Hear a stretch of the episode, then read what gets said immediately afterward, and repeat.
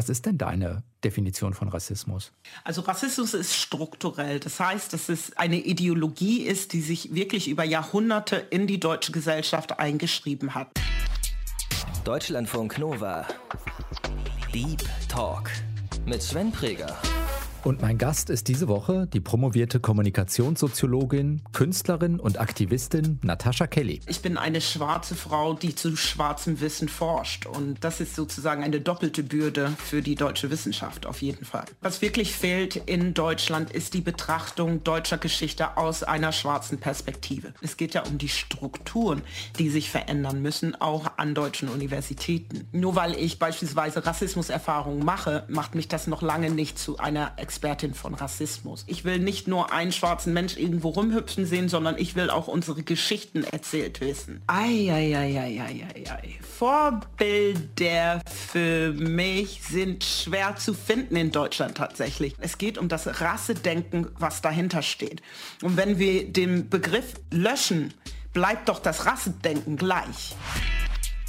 Deutschlandfunk Nova. Natascha, kannst du das benennen? Eher Aktivistin oder eher Wissenschaftlerin?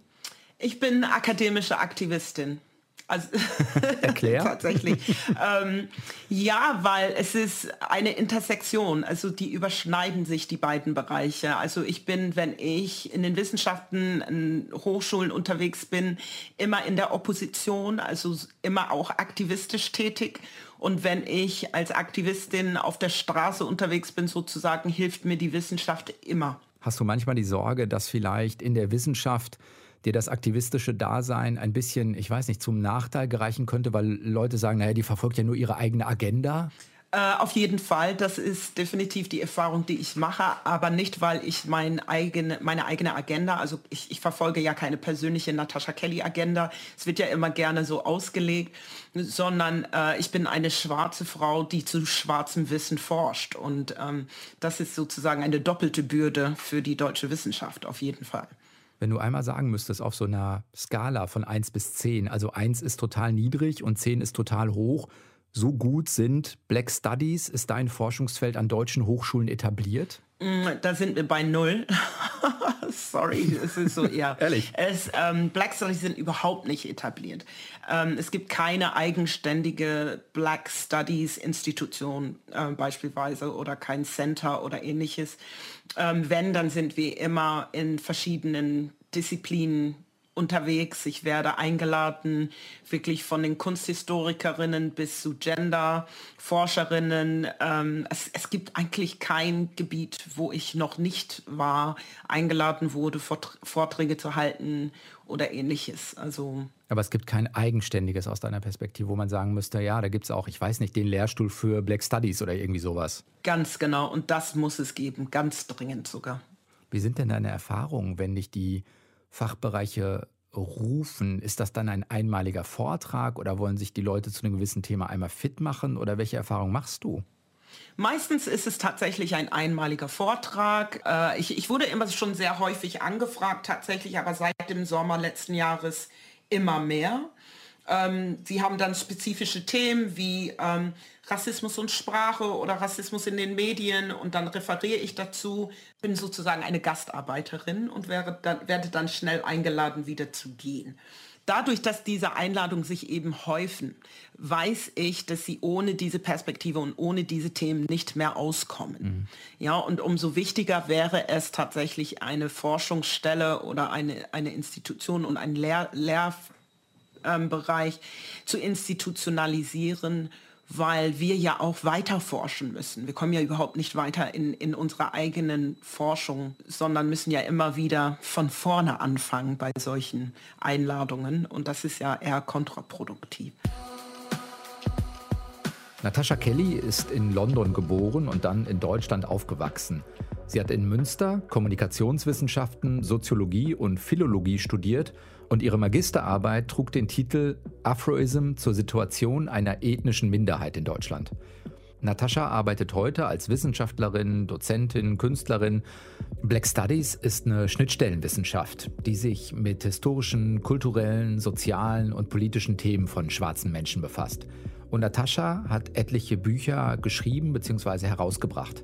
Unter anderem ein Sammelband mit Grundlagentexten zum schwarzen Feminismus.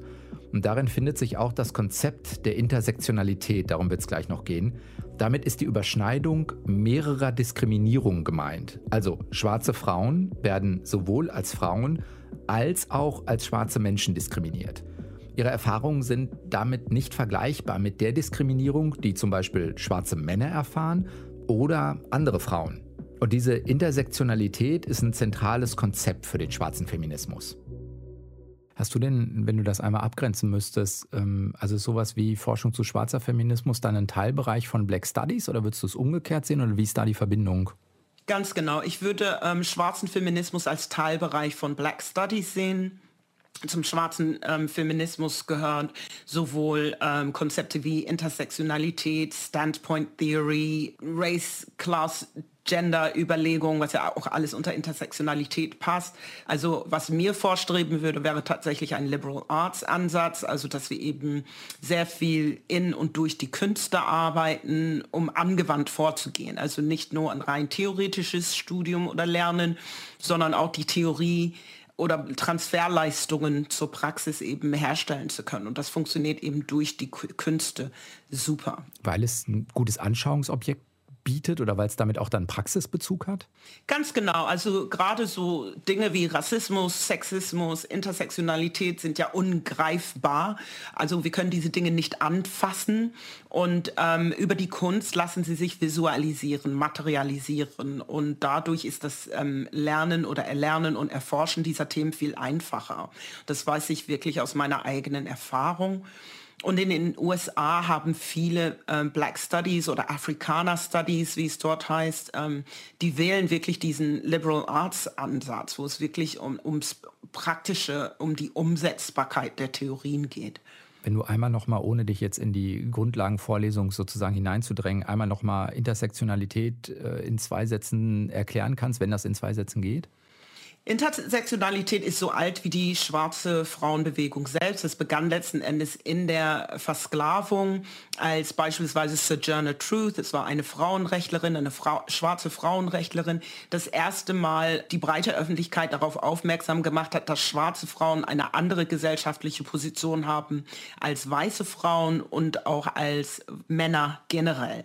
Dass sie sich sozusagen an einer Kreuzung befinden Intersection, also Englisch bedeutet Intersection nichts anderes als Kreuzung, von wo aus sie die Welt betrachten. Und an dieser Position erfahren sie eine Form von Mehrfachdiskriminierung, die auch geschützt werden muss beispielsweise. Kannst du Gründe nennen, warum sowas dann nicht auch ja, im deutschen Bildungssystem, sagen wir es mal eben, so ankommt? Weil es gäbe, gäbe ja durchaus gute Gründe, warum das in Deutschland sinnvollerweise im Bildungssystem ankommen sollte. Ja, wie viele andere Konzepte, beispielsweise Diversity ist ja auch ein schwarzer Ansatz. Das ist sehr wohl in die Mitte der Gesellschaft angekommen. Nur kennen die meisten nicht den Ursprung dieses Konzepts. Das ist eigentlich ein Bottom-up-Konzept ist. Es war ein Widerstandskonzept, eine Strategie, sich von den weißen Strukturen zu befreien. Und ähm, wenn die Dinge in Deutschland ankommen, dann werden die entpolitisiert sozusagen. Vergleichbar ist es mit anderen Konzepten auch. Und das liegt einfach daran, dass Deutschland sich grundsätzlich als weiß versteht und Wissenschaft sehr eurozentrisch ausgelegt ist. letzten Endes, wenn gerade wenn, wenn Universitäten Diversity fordern, dann müssen sie auch äh, mehr Perspektivität oder Multiperspektivität zulassen. Das heißt, dass Wissen auch aus einer afrozentrischen Perspektive produziert werden kann.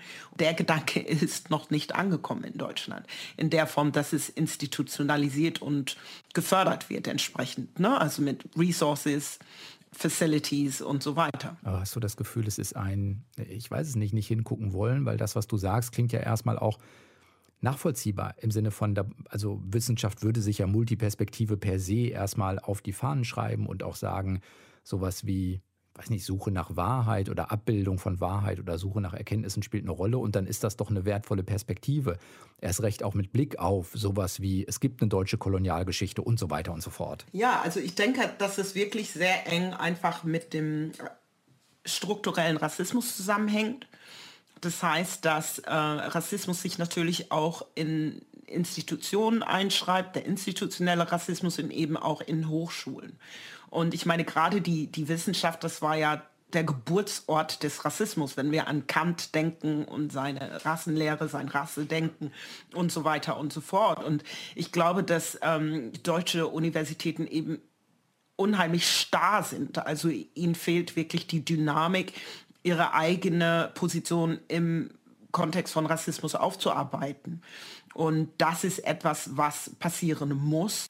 Und dann kommen wir auch zwangsläufig zu anderen Studiengängen, die nicht ähm, im Eurozentrismus fußen, wie eben Black Studies.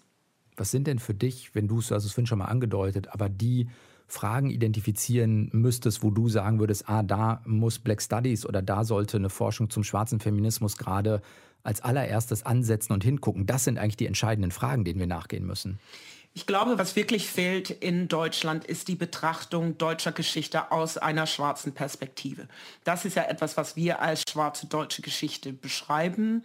Die reicht wirklich bis ins 11. Jahrhundert zurück wir neigen dazu, wenn wir schwarze Menschen sehen oder schwarze Geschichte betrachten, dann ist es immer in Verbindung mit dem afrikanischen Kontinent. Ja, dass nur dort schwarze Geschichte läuft. Aber es gibt auch eben in Deutschland eine sehr, sehr lange schwarze deutsche Geschichte, die, wie ich finde, dass, wenn mehr Wissen darüber wäre und dann würden wir dem Abbau von Rassismus näher kommen. Ja, weil ich glaube, dass viele Errungenschaften, wie ich ja beispielsweise schon gesagt habe, ob es jetzt Diversity ist beispielsweise, Intersectionality, alleine die Bezeichnung oder der Ansatz von Grassroots, das sind alles schwarze Konzepte, die entpolitisiert werden, aus ihren Kontexten rausgenommen werden und ganz verkehrt eigentlich eingesetzt werden, dass am Ende gerade bei Diversity beispielsweise ein Tokenism rauskommt. Das ist, wenn beispielsweise bleiben wir bei den Universitäten, nur eine Professorin of Color eingestellt wird und das ist dann der Begriff von Diversity. Das ist aber natürlich nicht damit getan, dass eine Person ähm, an einer Stelle arbeitet, sondern es geht ja um die Strukturen, die sich verändern müssen, auch an deutschen Universitäten. Und da sind wir leider Gottes sehr weit von entfernt. Was sind denn so aus deiner Perspektive die Kernsachen, die wir vielleicht auch einfach mal auf dem Schirm haben müssen historisch? Wissenschaftlich betrachtet auf jeden Fall die, die Person Anton Wilhelm Ammo, der erste schwarze Professor an einer deutschen Universität. Er hat 1721 seine ähm, Dissertation geschrieben über ähm, die Rechte von Schwarzen in Europa. Dieses Buch ist verschwunden. Wir wissen aber, dass er seine Dissertation abgehalten hat aus den Archiven. Beispielsweise es gibt Aufzeichnungen dazu.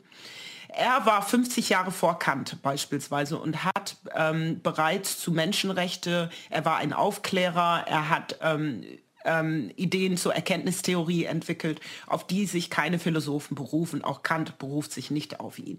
Er war also nicht der Erste. Und wir neigen immer dazu, beispielsweise Kant als den Erkenntnistheoretiker darzustellen, obwohl in diesem Sprachraum bereits andere schwarze Professoren unterwegs waren.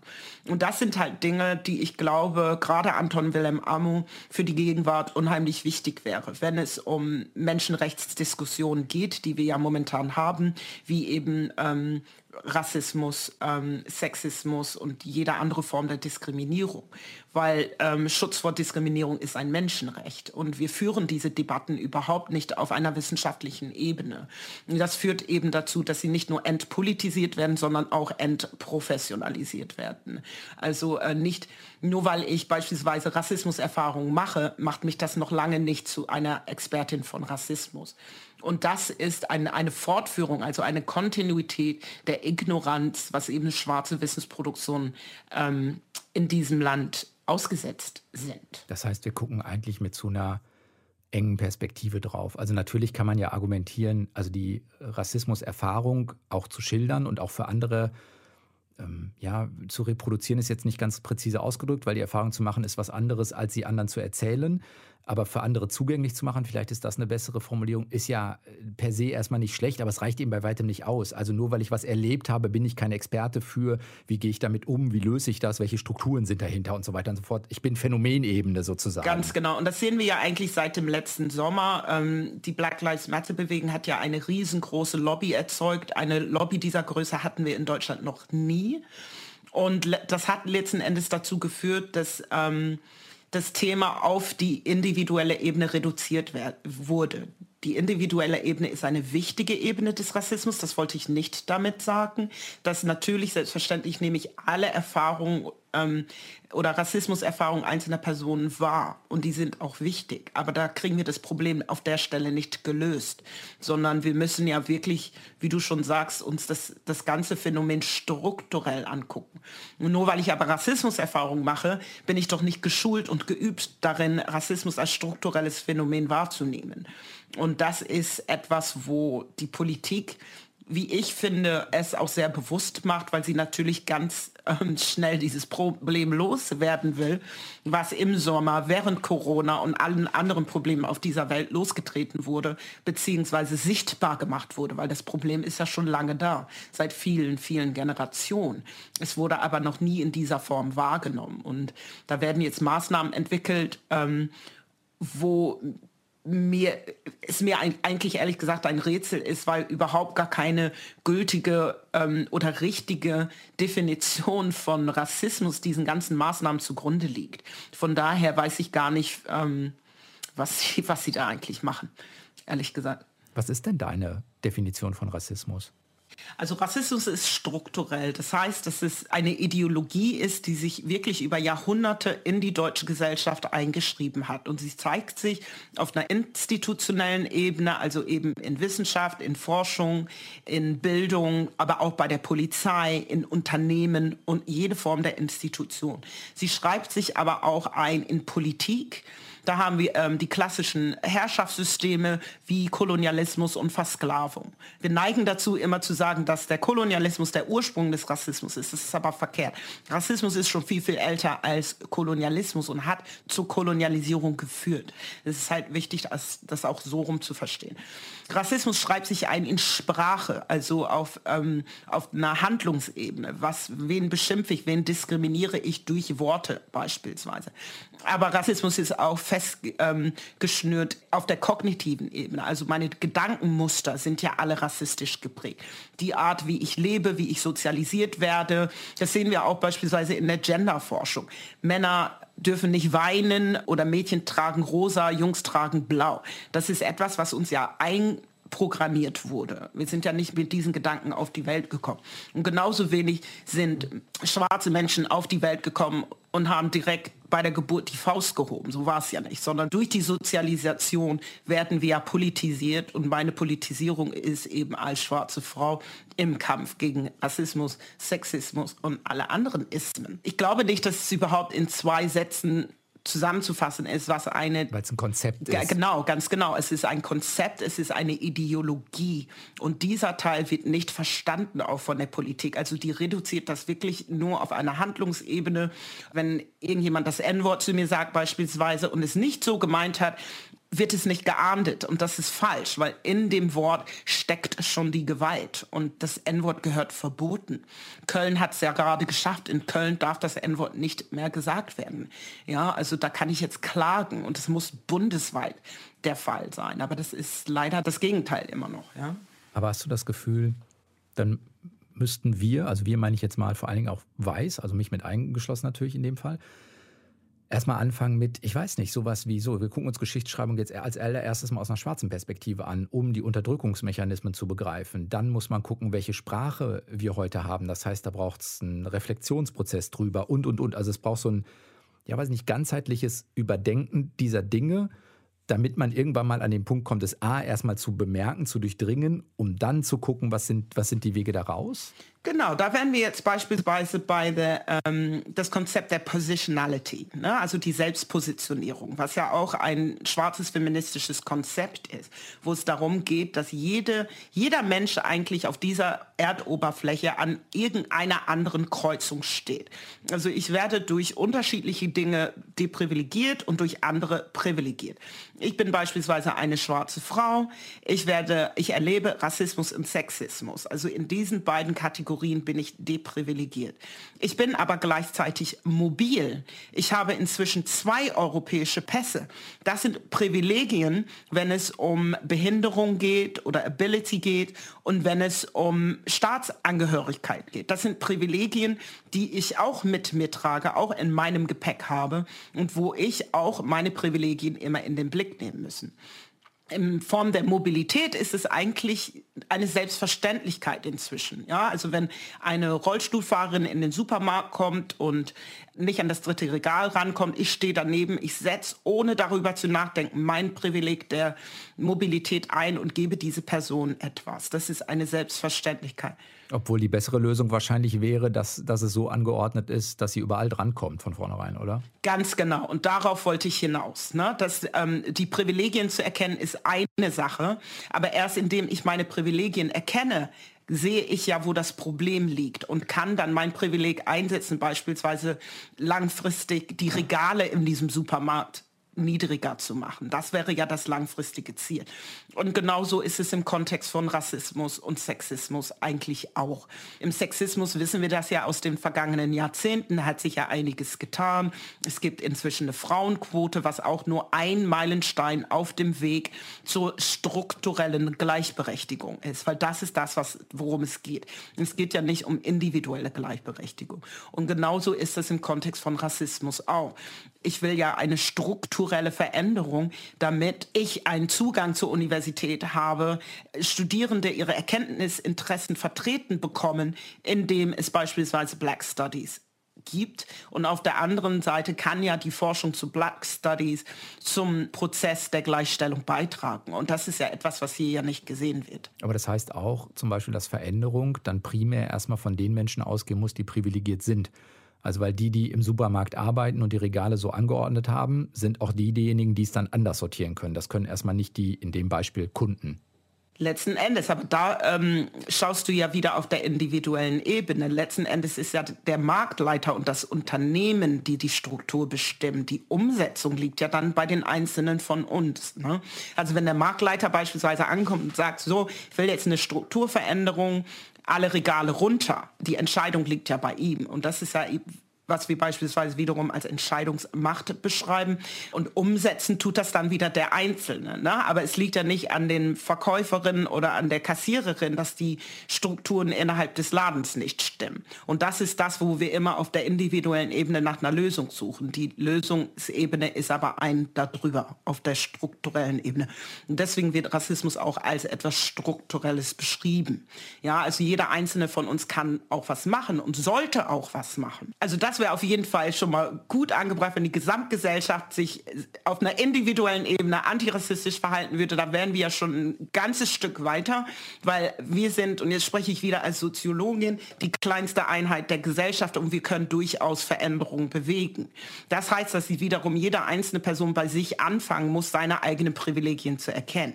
Was aber dann nicht falsch verstanden werden darf an der Stelle ist, wir wollen natürlich nicht, dass weiße Leute in so ein Empathie verfallen und denken, oh, die armen Schwarzen, wie helfen die jetzt gegen Rassismus? Nein, die Kehrseite von rassistischer Unterdrückung ist weiße Vorherrschaft. Und an der Stelle kann jede weiße Person ansetzen, ihre Privilegien selbst erstmal runterzuschrauben, damit irgendwie dieses White Supremacy sich ja von alleine dann reduziert, anstatt die Seite der Betroffenen anzuschauen. Das ist ja auch das, was falsch gemacht wird. Ne? Mhm wenn das jeder machen würde, genau wie du sagst, dann wäre man ja schon mal einen Schritt weiter. Genau, und wo die Forschung wieder einsetzt, ist nämlich dann nach diesem Punkt, nach dieser Erkenntnis wirklich funktionierende Strategien zu entwickeln. Aber wir kommen ja nicht so weit, ne? weil ähm, wir können immer punktuell Sachen eins zu eins von anderen Ländern übernehmen, wie beispielsweise aus den USA. Viele der Konzepte haben sich, sind da ja schon institutionalisiert worden. Aber damit sie auch in Deutschland funktionieren, braucht es sozusagen eine Übersetzung dessen für diesen Gesellschaftsraum. Ja, und diese Arbeit könnten wir eigentlich in Institutionen an Universitäten im Zuge der Black Studies oder der Antirassismusforschung machen. Und das ist da der Punkt, wo es stehen bleibt. Und das führt zu diesen Pseudo-Maßnahmen, ja, bis hin zu, zu, zu die, die, der absurden Idee, Rasse aus dem Grundgesetz zu streichen. Also da hat keiner von das uns. Das ist absurd aus deiner Sicht? Absolut, ja. Weil? Weil erstmal aus einer juristischen Perspektive ist Rasse ein, ein, eine Kategorie, vor der geschützt wird. Wir stehen ja nicht da drin, weil irgendwie die Gesetzgeber uns ärgern wollen oder so, sondern das ist wirklich ein Schutzbegriff. Und auf der anderen Seite, äh, soziologisch gesprochen, geht es ja nicht um den Begriff selbst, sondern es geht um das Rassedenken, was dahinter steht. Und wenn wir den Begriff löschen, bleibt doch das Rassedenken gleich. Ja, und wir haben nicht mal mehr irgendwie einen Ankerpunkt, womit wir ein Umdenken anstoßen können. Und das ist das, was hier passieren muss. Selbstverständlich gibt es keine menschliche Rassen. Das, das argumentiere ich nicht. Ich wollte gerade sagen, hast du nicht die Sorge, dass wenn der Begriff da drin steckt, man so biologistisch mäßig sagt, das gibt es aber erstmal, deshalb schreiben wir den da rein? Oder lassen den da drin stehen? Das ist auch Fakt, dass es das gibt. Und auf Grundlage dessen, dass falsch gedacht wurde und diese Pseudowissenschaft sich eingeschrieben hat, machen wir ja die Erfahrung, die wir machen. Die Debatte wird auch gerade wieder in der Politik geführt. Den Plan gibt es schon länger, den Begriff Rasse aus dem Grundgesetz zu streichen. Momentan, wenn man mal ins Grundgesetz schaut, steht dort in Artikel 3 Absatz 3, Niemand darf wegen seines Geschlechtes, seiner Abstammung, seiner Rasse, seiner Sprache, seiner Heimat und Herkunft, seines Glaubens, seiner religiösen oder politischen Anschauungen benachteiligt oder bevorzugt werden. Die Regierung hat nun Anfang März bekannt gegeben, dass sie sich auf eine Ersatzformulierung geeinigt hat. Demnächst soll es demnach heißen, niemand soll aus rassistischen Gründen benachteiligt oder bevorzugt werden. Es ist nicht sicher, ob diese andere Formulierung kommt, denn für eine Grundgesetzänderung sind zwei Drittel Mehrheiten sowohl im Bundestag als auch im Bundesrat notwendig. Und außerdem gibt es Kritik an der geplanten Formulierung. Die könne man auch so verstehen, als ob es nur um absichtliche Diskriminierung gehe. Naja, und auch Natascha will den Begriff Rasse nicht aus dem Grundgesetz streichen. Wenn ich dich richtig verstehe, sagst du ja, das ist sozusagen faktische Realität, die Diskriminierung die, was ich meine, ist, wenn man das da reinschreibt und sagt, das ist ein biologistisches Konzept, dann kann ich möglicherweise so tun, als ob es genetische Faktoren gibt, die Rassen festlegen im menschlichen Dasein. Nein, das ist, das ist nicht das, was ich damit sage. Aber Fakt ist, dass das gemacht wurde. Es wurden ja Kategorien festgelegt. Es wurden ja Pseudorassen kreiert aufgrund von irgendwelchen genetischen, biologischen Vorstellungen. Und diese, die, das ist ja genau das, was sich Rasse denken nennt. Aber müsste da nicht sozusagen drinstehen, äh, aufgrund von Rasse denken Diskriminierte nicht? Also, dass man es in der Hinsicht verändert im Grundgesetz? Ja, und wie willst du Denken materialisieren? Ja, ja, gut. Das Frage. ist, ja, das alles muss, wir brauchen die Diskurse, die Veränderung erfolgt diskursiv. Rassismus ist diskursiv und nicht biologisch. Das ist das, was wir wirklich lernen müssen zu verstehen. Rassismus erfolgt durch Diskurse, durch die Strukturiertheit, die ich vorhin auch gesagt habe, und nicht, weil plötzlich jemand vor dir steht und dich biologisch durchdekliniert, sondern diese biologische Idee hat sich in Diskursen festgeschrieben und diese Diskurse haben Strukturen geschaffen. Und wir müssen es diskursiv abbauen, dass letzten Endes ist Rasse nur das Endprodukt des Rassedenkens. Und Rassedenken ist das, die Art, wie Rassismus transportiert wird. Wenn wir jetzt Rasse streiken, geht doch nicht das Rassedenken weg. Das ist eigentlich falsch. Aber würdest du dann sagen, wenn wir es schaffen, die Diskurse so zu führen, dass wir uns gesellschaftlich weiterentwickeln, dass das Denken nicht mehr verändert ist, also ich denke jetzt weit in die Zukunft, dass man dann hergehen könnte und dann sagen könnte, an dem Punkt streiche ich es dann aus dem Grundgesetz, weil wir uns diskursiv weiterentwickelt haben? Wäre das eine Konsequenz? Und wenn wir so weit sind, dann brauchen wir auch kein Grundgesetz. Weil wir dann alle in Frieden leben. Verstehst du? Also das ist, das ist halt das Ding. Ja. Wir sind ja geschützt. Das Problem an der Gesetzgebung liegt gar nicht an dem, äh, ähm, äh, an dem Gesetz, sondern in der Rechtsprechung. Wie das Gesetz ausgelegt wird von Richterinnen und so weiter und so fort. Da muss angesetzt werden. Das Problem liegt doch nicht an dem Begriff, dass es im Grundgesetz steht, ist doch gut. Ja, und ich weiß auch nicht, diese Vorstellung von Ersetzen und was da für dubiose Vorschläge kommen, verschlechtert nur unsere Situation in diesem Land. Was es braucht, ist, dass, dass die Richterinnen etwas an die Hand kriegen, was Rassismus ist, dass es strukturell ist, dass sie auch von dieser individuellen Ebene runterkommen, um beispielsweise das N-Wort verbieten. Ne? Das kann doch nicht jeder Richter individuell auslegen, wie etwas gemeint war oder nicht. Da liegt ja das Problem, dass, ähm, dass wirklich das, was in dem Gesetz steht, endlich mal angewendet wird. Das passiert ja nicht. Natascha, wir haben in jeder Sendung einmal eine kleine Spontanitätsübung mit unseren Gästen vor. Wenn das geht, versuche mal die folgenden Sätze zu vervollständigen. Dieses Buch sollte jeder und jede gelesen haben. Mein neues Buch. Eigenautorenschaft gilt nicht. okay. Eigenautorenschaft gilt nicht. Okay, dann definitiv Farbe bekennen, was tatsächlich eine Einführung, eine super gute Einführung in schwarze deutsche Geschichte ist. Vorbilder für mich sind Oh Gott, Vorbilder für mich. Vorbilder für mich sind schwer zu finden in Deutschland tatsächlich. Nein, weil ich wirklich, ich bin ohne Vorbilder groß geworden und das ist ja Teil des Problems. Es gibt ja kaum Repräsentation. Role Models. Role Models, ganz genau. Und bevor ich es wusste, bin ich selbst ein Role Model geworden, wie ich irgendwie denke, okay, warte mal, Moment mal. Entspannung hole ich mir? Oh, Entspannung hole ich mir ähm, jetzt gerade, wo die Sonne wieder anfängt zu scheinen, auf meinem Balkon.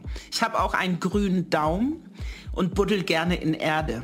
Das ist für mich die Entspannung pur. Und an dieser Uni hätte ich gerne einen Lehrstuhl. Eieieiei. Da gibt es keine Präferenzen. Die sind alle gleich schlimm. das sage ich jetzt mal. Aber ich würde natürlich nicht Nein zu einem Lehrstuhl sagen. Ne? Aber äh, generell kann ich nicht beantworten, die Frage.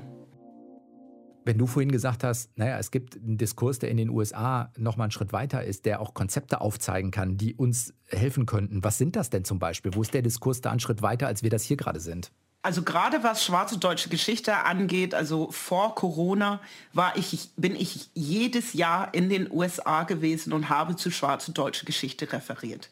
Auch da an verschiedenen Universitäten wurde ich eingeladen, weil sie zu diesem Thema viel intensiver arbeiten, eigentlich schon seit den 90er Jahren, als wir das hier in Deutschland selbst machen.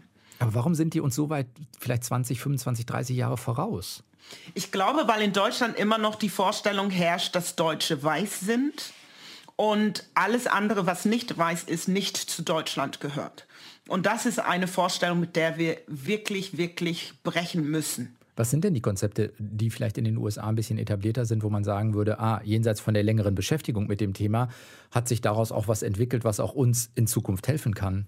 Hm, also ich glaube, was wir dringend hier in Deutschland brauchen, ist nicht nur eine Aufarbeitung der Kolonialgeschichte. Auch Kolonialgeschichte würde ich schwarze deutsche Geschichte unterordnen als Teilbereich der schwarzen deutschen Geschichte, sondern was wir brauchen, ist ein, die ganz klare Aufarbeitung schwarzer deutscher Geschichte und zwar in allen Epochen deutscher Geschichtszeiten oder Epochen bis in die Jetztzeit, also bis heute ins 21. Jahrhundert, hat es viele Entwicklungen, viele Erfindungen, viele Errungenschaften auch von schwarzen deutschen Menschen gegeben.